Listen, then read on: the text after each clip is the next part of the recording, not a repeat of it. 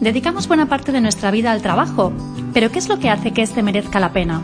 ¿Queremos dejar huella en nuestro paso por el mundo o que las generaciones futuras se encuentren con algo mejor? Somos una cooperativa y como tal compartimos valores sobre los que construir un mundo más sostenible a nivel ambiental, social y económico. Mi nombre es Maribel Amat y quiero darte la bienvenida al podcast de Única.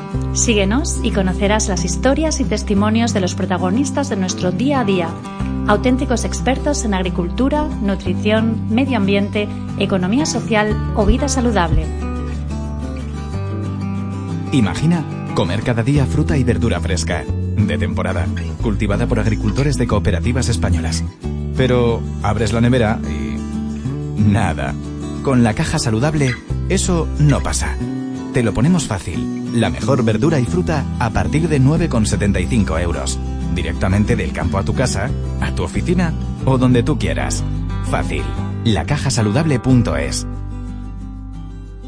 La Fundación Ingenio reivindica la importancia socioeconómica del campo de Cartagena y trabaja para conseguir una agricultura sostenible con un uso eficiente de recursos. La protección y conservación del Mar Menor es uno de sus cometidos prioritarios. Hoy hablamos con su directora Natalia Corbala. Natalia, muy buenos días y muchas gracias por colaborar con el podcast de Única. Muy buenos días, gracias a vosotros. Para aquellos que nos conozcan, Natalia, ¿cuál es la misión de la Fundación Ingenio? Bueno, la misión de la Fundación Ingenio, para todos aquellos que no nos conozcan, la, Fundación, por hacer un poco de, intro, eh, eh, nace en marzo de 2020, en plena pandemia, y eh, aglutina a cooperativas principalmente. Somos un grupo de 45 empresas agrícolas de producción hortofrutícola de la zona del campo de Cartagena, principalmente, insisto, cooperativas y sociedades agrarias de transformación. Eh, también hay algunas empresas y dos comunidades de regantes, la comunidad de regantes del campo de Cartagena y la comunidad de regantes de Arcosur. Representamos a pequeños y medianos agricultores de la zona del campo de Cartagena. Eh, en cuanto a la misión, pues es una misión muy clara, la marcamos siempre, eh, cualquier objetivo que nosotros hacemos está enmarcado dentro de nuestra misión, que es poner en valor el cultivo de alimentos a través de una agricultura sostenible e innovadora una agricultura que lidera los avances de la ciencia y la tecnología para hacer de la agricultura un motor de sostenibilidad económica, social y medioambiental. Queremos ser el faro de guía para hacer de la agricultura del campo de Cartagena un ejemplo de agricultura sostenible para el mundo y pasar de lo que ya somos, ¿eh? porque por derecho propio somos eh, la huerta de Europa desde los años 60, pero queremos pasar progresivamente a ser la huerta más saludable y más sostenible de Europa siempre guiados por los Objetivos de Desarrollo Sostenible y las, los postulados del Green Deal, de ese Pacto Verde Europeo que ahora mismo lo enmarca todo. Muy bien, eh, podemos afirmar, Natalia, que la causa principal a la que os debéis es a preservar y proteger medioambientalmente el Mar Menor. Pues sí, la verdad que hay que eh, señalar que bueno, no es exactamente la razón de ser, pero no podemos negar que el Mar Menor centra una parte importantísima de nuestro trabajo, ya que a través de ejercer una agricultura ejemplar, respetuosa y que minimiza el impacto en el medio ambiente, pues qué duda cabe que protegemos el Mar Menor, que ahora mismo es la mayor preocupación para nuestros agricultores. Eh, el Mar Menor está en el eje de nuestra manera de actuar. Eh, de hecho, lo hemos demostrado. Ahora explicaré un poquito más adelante eh, por qué es tan importante y por qué nos preocupa tantísimo su recuperación. Porque consideramos que si el Mar Menor no se recupera, ya no solo la agricultura, cualquier actividad que se ejerce en la cuenca vertiente no tendrá posibilidades de seguir continuando con la misma. Eh, sin embargo, a pesar de lo que nos cuentas, hay sectores críticos que ponen en entredicho vuestra labor. Eh, hoy nos gustaría con este podcast escuchar vuestra voz, dar visibilidad a, todo lo que hacéis y nos consta que tenéis detectadas las causas de ese deterioro del Mar Menor y aunque se esté demonizando la agricultura, hay otros causantes. Eh, efectivamente, hay colectivos que, bueno, que de manera interesada y sin argumentos científicos pues demonizan de manera sistemática la agricultura, la han estigmatizado y lanzan un mensaje a la sociedad desde hace algún tiempo pues distorsionado que nada tiene que ver con la realidad de nuestra actividad. Eh, se ha creado un relato eh, que está movido eh, por diferentes intereses y, este relato pues lo que viene a decir es que la agricultura es la culpable de todo mal sobre la tierra cuando realmente yo creo que la sociedad tampoco es tonta como para dejarse arrastrar por estas, estas políticas de pancarta que flaco favor nos hacen a todos. ¿no? Por lo tanto, sí que es verdad que el Mar Menor está rodeado de esta politización y este uso político que, flaco favor le hace, ¿no? Eh, porque es verdad que hay una esterilidad a nivel institucional eh, en las políticas para solucionarlo y está claro que, la contaminación mayor, siempre lo, he afirmado en todas mis declaraciones, es de naturaleza política. Eh, en cuanto a las causas, eh, efectivamente, eh, nosotros tenemos identificadas 10 causas que interfieren en la degradación medioambiental del Mar Menor. no solo, la, agricultura es solamente una de ellas, ¿no? que duda cabe que está ahí. Nosotros no negamos que, tenga, que interfiera en, el estado del Mar Menor o que tenga un impacto, pero no es la principal actividad que, vamos, que se ejerce en su cuenca, aunque aunque sea la principal actividad que se ejerce en su cuenca, pero no es eh, la que podemos decir que solamente es la única responsable. ¿no? Tenemos, eh, no podemos olvidar, un urbanismo desaforado en toda la cuenca vertiente, en todo lo que es el litoral. Eh, el 80% de las construcciones que están en la ribera del, del, Mar Menor están en zonas inundables. Esos son datos del Ministerio de Transición Ecológica. Mm. Por otro lado, está la actividad minera. No nos olvidemos que hay un montón de balsas eh, mineras que se quedaron de aquella actividad que hubo en la Unión, en la zona de la Unión y Cartagena, están sin sellar y que cuando llueve las escorrentías por las ramblas pues siguen entrando estériles mineros eh, con las eh, consecuencias que eso tiene para los fondos marinos. Se construyeron playas, playas artificiales. Una albufera, una laguna costera no tiene por definición playas. Eso se construyó en los años 70 para democratizar el turismo. Obviamente eh, se dragaron los fondos marinos y también se trajo arena de canteras que obviamente en, los arrastres pues también dañan los fondos marinos y eh, la actividad porcina, la actividad ganadera. Eh, hay más de 500 granjas, más de un millón de cabezas de cerdos en la zona de la cuenca vertiente del Mar Menor, en la zona de Fuente Álamo. Eso también interfiere por, obviamente, los fosfatos y los purines y las sustancias que genera esta actividad. en fin, son, ya te digo, una serie de factores, los puertos, los puertos deportivos, eh, hay 10 eh, puertos deportivos en un eh, perímetro de 74 kilómetros cuadrados. Por lo tanto, vamos, podemos decir que hay más puertos deportivos en el Mar Menor que en toda la ribera mediterránea. Si nosotros ponemos en conjunto estos factores, obviamente, y metemos también a la agricultura, tenemos que analizar también quién, de quién depende la regulación de los factores que he nombrado, ¿no? porque solamente dos de ellos dependen del sector privado. El resto dependen de las administraciones públicas, su concesión y su regulación. Por lo tanto, tenemos que hacer una gran reflexión. Y un factor muy importante que quiero destacar, la falta de redimensionamiento de los alcantarillados, la red de alcantarillados de los municipios ribereños y la falta de capacidad de la SEDAR, de las estaciones depuradoras de aguas residuales.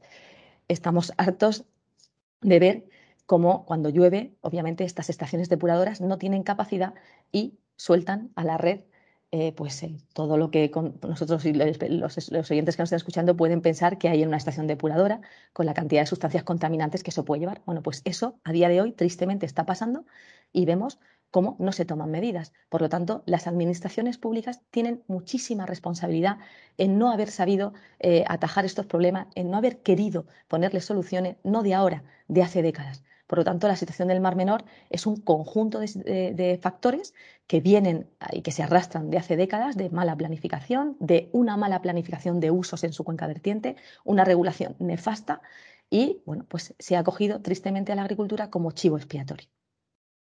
Pues nos queda muy, muy clara esa, esa enumeración de causas que, que has planteado. Entre otras medidas, la Fundación Ingenio ha puesto en marcha el primer código ético enfocado a la protección del Mar Menor, precisamente. Cuéntanos un poco, Natalia, en qué consiste y cómo podrían adherirse las empresas interesadas.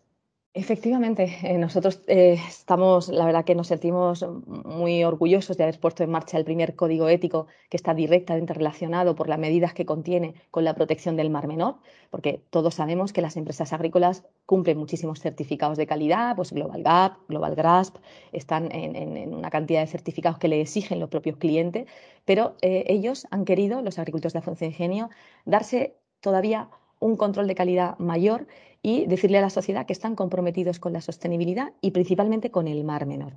Por lo tanto, este código ético es eh, pues eso, este paraguas que cubre a todas estas empresas y eh, para formar parte de él, pues lo único que hay que hacer es formar parte de la Fundación Ingenio, ¿eh? llamarnos, contactar con nosotros y decir queremos formar parte del futuro de la agricultura, de este nuevo modelo de agricultura en el campo de Cartagena, que va a ser estándar y va a ser ejemplo de una agricultura modélica para el mundo Y, bueno, pues eh, este código, para un poco, no, no, quiero adentrarme porque me llevaría casi toda la mañana a explicarlo, pero se estructura en tres ejes.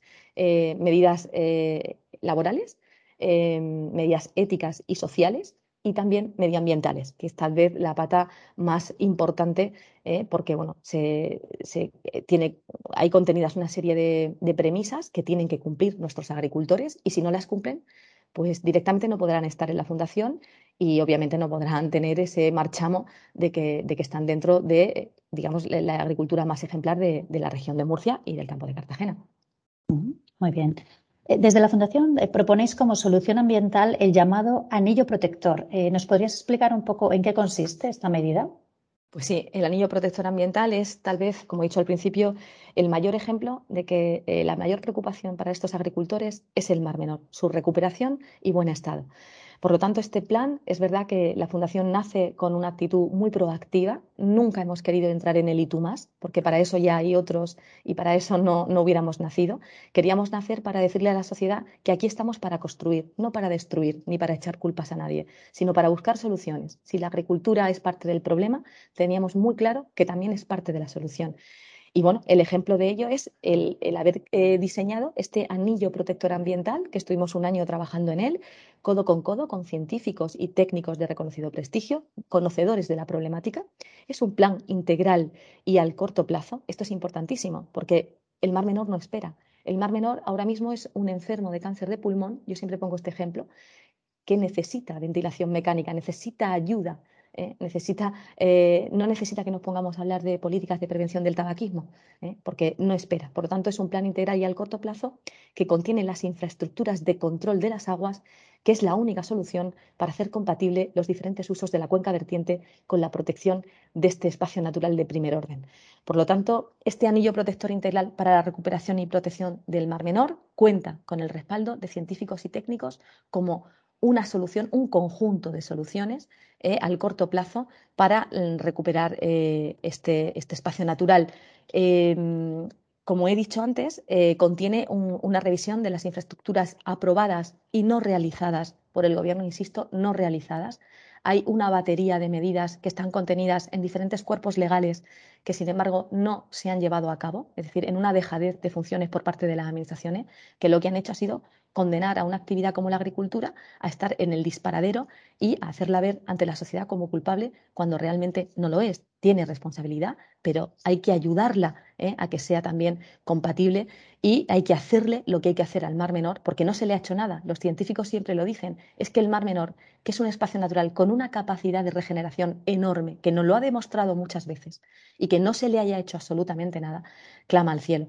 Por lo tanto, este anillo protector ambiental contiene una, tres ejes de actuación. Eh, todos los científicos coinciden en que el mayor, el mal, el mal mayor que tiene el mar menor mm. es eh, la entrada de agua de su cuenca vertiente, tanto por vía superficial como por vía subterránea. Esa entrada de agua hay que contenerla, porque es el, el, daño mayor que tiene el mar menor ahora mismo.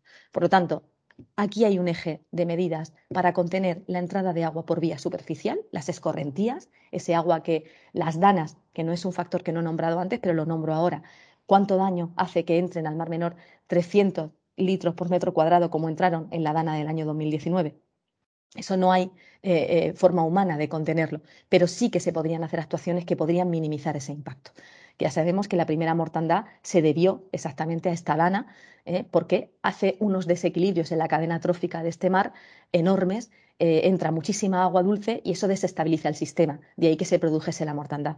El segundo eje, y en el que todos los científicos están de acuerdo, es que da igual las medidas agronómicas que se adopten en el campo de Cartagena a pie de parcela, si no se hace nada para deprimir el agua subterránea que hay en toda la cuenca vertiente del campo de Cartagena, en ese acuífero cuaternario que es diez veces más grande que el Mar Menor y que está entrando a día de hoy por contaminación difusa por todo el borde litoral, si no se hace nada para contener ese agua subterránea, el Mar Menor no tendrá solución.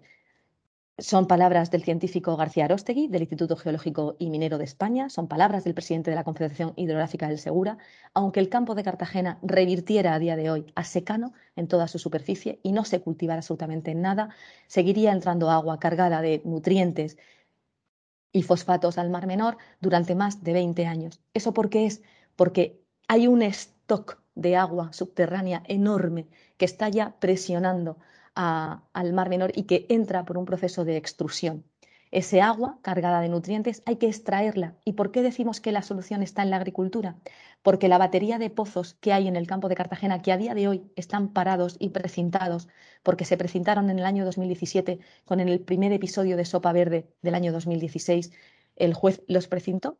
¿Y qué ocurre? Que no se puede extraer agua del acuífero. Como no se extrae agua del acuífero, los niveles piezométricos, los niveles freáticos están altísimos se están achicando agua en, municipios como Torre Pacheco y Los Alcázares en segundos sótanos. Las bombas están funcionando todo el día. Eso hay que extraerlo de ahí. Si no, da igual lo que le hagamos al Mar Menor, no va a tener solución. Por lo tanto, nosotros siempre, siempre, estamos reclamando una batería de medidas para hacer ese análisis piezométrico del acuífero cuaternario y luego hacer las infraestructuras necesarias para desnitrificar y desalobrar ese agua y gestionar ese rechazo, que es la parte mala de ese agua, quedarnos con el agua producto y el rechazo derivarlo por un emisario al mar Mediterráneo con todas sus premisas medioambientales. Y por último, hay un tercer eje. Eh, muy importante y que nosotros obviamente trabajamos duramente en él, que son las buenas prácticas agrícolas. Estas prácticas que consisten y que todas tienen un denominador común, que es la innovación, la digitalización, la tecnificación y un cuarto factor, la formación. El campo necesita un relevo. Es decir, el campo tenemos que hacerlo atractivo para los jóvenes. A nadie le atrae una actividad donde tengas que coger un arado y un tractor, pero si le dices que para eh, llevar una explotación agrícola la puedes llevar desde tu casa con un iPad y que todo es tecnología, que ahora mismo hay unos sistemas increíbles y que todos conocéis, seguro que en Única Group los tienen muy identificados, pues nosotros abogamos porque obviamente la agricultura haga sus deberes, la agricultura tiene que ser ejemplar, tiene que minimizar ese impacto, pero es que la tecnología nos lo permite, por lo tanto, decimos, y para concluir esta parte del anillo protector ambiental, que la agricultura es compatible perfectamente con el Mar Menor y con, cualquier otro espacio natural que le mire frente por frente. Por lo tanto, vamos a trabajar en este eje muy seriamente, pero necesitamos que las administraciones hagan su parte, que asuman su responsabilidad haciendo las infraestructuras que están programadas y que no se han hecho a día de hoy y que ya nos clama eh, nos duele la boca de hablar con grupos políticos, de hablar con administraciones de una y otro signo, eh, regional, central, Bruselas, para reclamar estas infraestructuras que sin ellas, sin ellas el Mar Menor no tendrá solución.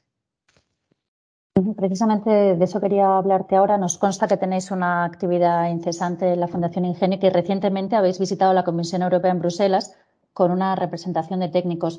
Natalia, ¿nos podrías avanzar en qué han consistido las reuniones que habéis mantenido y si habéis traído de vuelta algún compromiso en firme? Efectivamente. Bueno, pues ya es la segunda visita que realiza la Fundación Ingenio a Bruselas.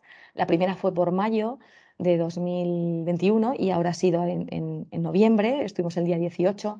Y mira, pues eh, es importante porque el relato que se escucha en Bruselas siempre es el relato ecologista.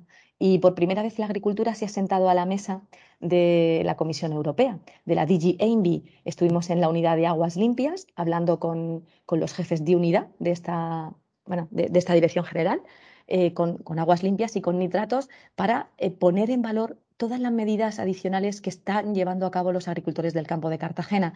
Y digo importante que nos sentemos a la mesa porque todos sabemos que cuando uno no se sienta a la mesa eres parte del menú y la agricultura lleva siendo parte del menú hace mucho tiempo. Por lo tanto, queremos romper ya ese techo, queremos que esté, que se nos escuche el relato, que se vea en, eh, en Bruselas y que los ciudadanos de la Unión Europea conozcan cómo se están haciendo las cosas en esta parte del sureste español que, que únicamente se nos demoniza. Entonces, bueno, pues esa labor creo que es muy importante, que los técnicos de la Comisión Europea por primera vez eh, escuchen nuestro relato y sepan eh, de la cantidad de, medidas adicionales que están adoptando estos agricultores. Ya no solo porque tenemos una presión regulatoria brutal, cinco leyes en cinco años, desde el año 2017 en adelante, eh, es, mucho. Yo no creo que haya ningún sector económico que tenga esta presión regulatoria, esta presión legislativa que casi, casi eh, lo que hace es desnaturalizar la agricultura, tal y como la conocemos ¿no? hoy, en día, hoy en día.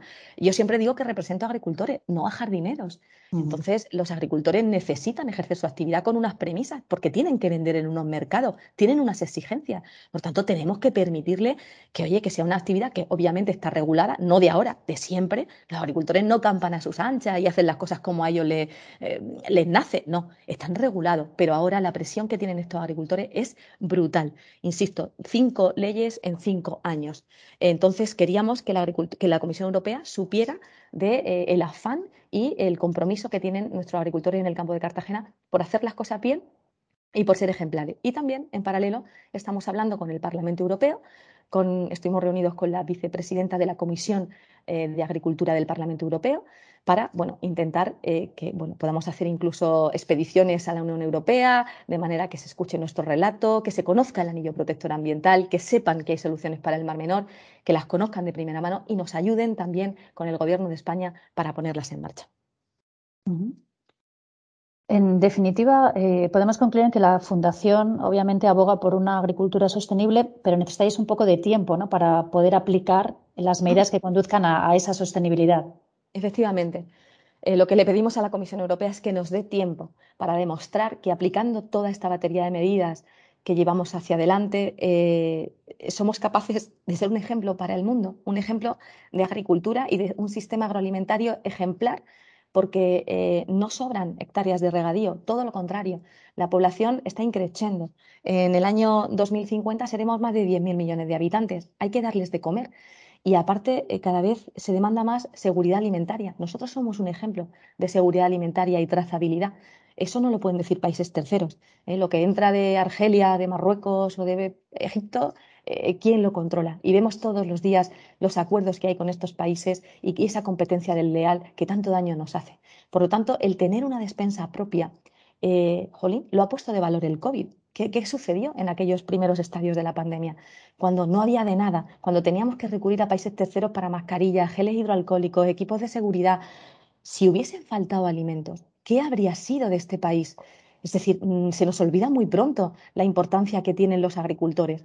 Por lo tanto, vamos a intentar trabajar, trabajar, darles tiempo para que demuestren que con la tecnología, que ayudados de la digitalización, de, las técnicas nuevas, es muy, muy factible eh, que seamos compatibles, porque eh, si algo defendemos desde la Fundación Ingenio es que eh, ecologismo y sociedad somos compatibles, es decir, no hay que polarizar, mm, de acuerdo que no todo tiene que ser rentabilidad económica, pero tampoco todo tiene que ser ecología extrema y radical. Vamos a encontrar un punto medio, un equilibrio que será bueno para todos. Y por poner un ejemplo, y quiero cerrar con, unos datos que creo que son bastante reveladores de, la ejemplaridad que tiene la agricultura en el campo de Cartagena. Somos los únicos en Europa que monotorizamos el suelo al menos una vez al año. El campo de Cartagena tiene el más alto porcentaje de agricultura ecológica de España. Estamos en el 23,6% del suelo agrícola en la región de Murcia en ecológico. En España están todavía en el 10%. Eh, y un dato también en cuanto a los nitratos, al uso de nitratos, ¿no? que parece que aquí los tiramos como si nos los regalaran. Pues la comunidad valenciana permite la utilización de hasta 175 kilos de nitrógeno hectárea y año para producir unas 40 toneladas aproximadamente de lechuga iceberg. Andalucía permite 200 kilos de nitrógeno hectárea año. Pues bien, en el campo de Cartagena se pueden aplicar de media aplicaciones por debajo de 50 kilos de nitrógeno hectárea año. Yo creo que son datos muy reveladores del tipo de agricultura que llevamos practicando aquí, no de ahora, ¿eh? sino de hace años. Y eso eh, se tiene que ver, nos tienen que dar tiempo para que estas medidas se demuestren a la sociedad que son efectivas y que nos van a hacer eh, como una agricultura totalmente compatible con el mar menor y con el medio ambiente. Estupendo, Natalia. Pues muchísimas gracias por tu tiempo y por haber dejado claro, por supuesto, que la agricultura no solo es compatible con, la conservación del Mar Menor, sino que, como tú decías, es, parte de la solución. De nuevo, gracias por explicarlo también y un saludo. Esperamos poder volver a contar contigo próximamente. Muchas gracias a Única Group. Un saludo a todos.